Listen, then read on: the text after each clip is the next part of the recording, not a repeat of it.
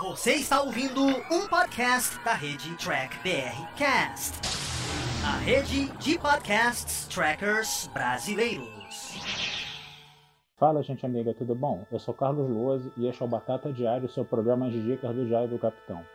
E hoje nós vamos continuar nossas análises né, dos episódios da segunda temporada de Lower Decks. Vamos finalmente chegando ao oitavo episódio, tá? Intitulado I Excretus. Um negócio assim, tá?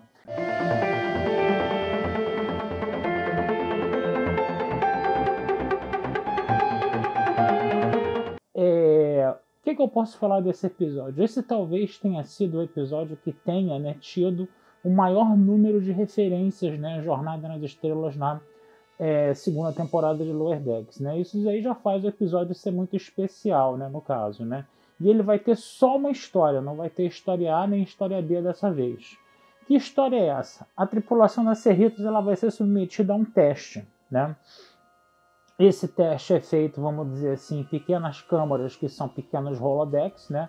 E aí os tripulantes vão passar por situações e eles vão ser avaliados e vai haver um placar, né, que mostra né, essa avaliação, né? O que, que vai acontecer? Os tripulantes dos lower decks vão ocupar os postos né, de oficiais sêniores, né? Enquanto que o contrário vai acontecer, né? O pessoal dos oficiais sêniores vão ser os lower decks, né?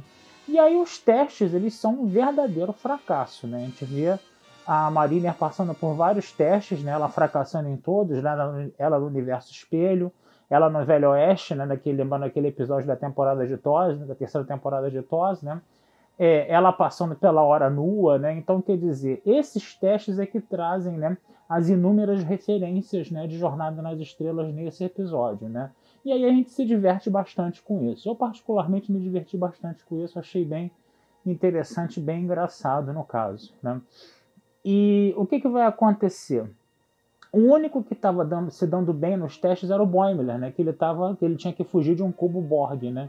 E aí ele ele não satisfeito com o placar de eficiência dele, ele ficava ali repetidamente, né, fazendo teste, né, novamente, né, para tentar aumentar a eficiência. O problema é que esse teste, na verdade, né, a maioria da tripulação, né, só o Boimer estava se dando bem no teste, né, toda a tripulação estava se dando muito mal no teste, né, e aí o que, que vai acontecer? A organizadora do teste, a instrutora do teste, né, ela fazia esse teste em outras naves e todas as outras tripulações conseguiam se sair bem. Então o teste dela estava ficando meio obsoleto. Aí, para provar que o teste dela ainda tinha algum valor, ela escolheu a tripulação da Cerritos, né, que seria a tripulação mais atrapalhada, né, vamos dizer assim, que tem, né, para fracassar nesse teste fragorosamente, né, e ao fracassar nesse teste, a, a tripulação da Cerritos seria desfeita, né, seus oficiais seriam mandados para outras naves, coisa e tal, mas ela conseguiria salvar o teste dela. Quando a Marina e a Freeman ficam sabendo disso, o que, que elas fazem? Elas pegam né, a mulher né, e mandam, levam para a ponte e mandam a Cerritos passar por situações de perigo real. Então a Cerritos, por exemplo, enfrentou entidades cristalinas, né, enfrentou buracos negros, coisa e tal, né, e isso é uma coisa que os tripulantes da Cerritos estão acostumados né, a passar, né, situações de perigo real, isso daí faz parte né, do ofício né, da tripulação, né, de, uma, de uma tripulação de frota estelar. Né. Eles botaram, é, elas botaram, vamos dizer assim, a instrutora lá completamente amedrontada, né? E falaram, a gente só vai parar de passar por essas situações de perigo real, entendeu? Se você aprovar a gente no teste. E ela acaba, né, aprovando é, é, o teste, né?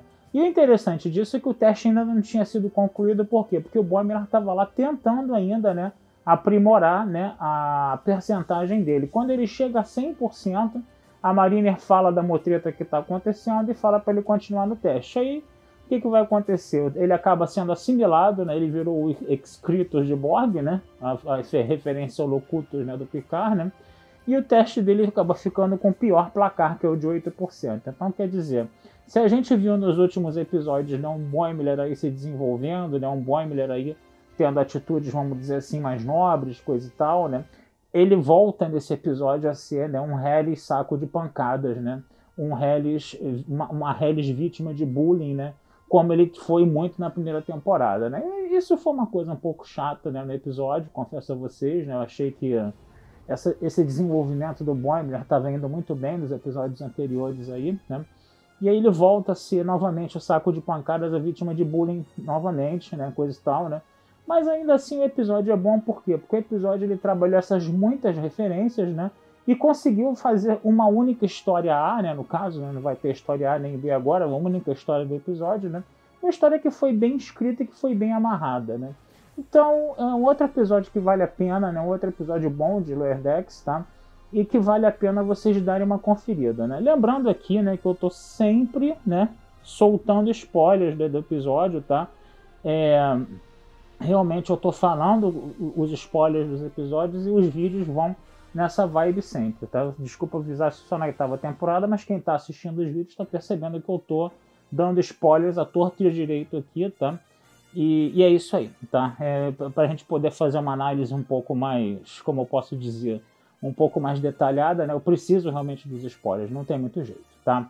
Então vou ficando por aqui, tá, gente? Desejando vida longa e próspera a todos, tá? O texto desse episódio tá lá na Batata Espacial, como sempre, tá? batataespacial.com.br, que é o meu site lá, onde eu escrevo as minhas coisinhas, né? Faço minhas análises de filmes, né? Análises de episódios de Jornada nas Estrelas, de livros de Guerra nas Estrelas e Jornada nas Estrelas também, né? Boto lá minha coleção de postais antigos, minhas poesias, meus contos, né? Tem bastante coisa legal lá para vocês é, darem uma vamos dizer assim, uma folheada lá no meu site, tá? E não deixem também de curtir, compartilhar, comentar, se inscrever no canal do Diário do Capitão, porque toda vez que vocês fazem isso, vocês estão ajudando a gente bastante, tá bom? Um abração, fui e até a próxima.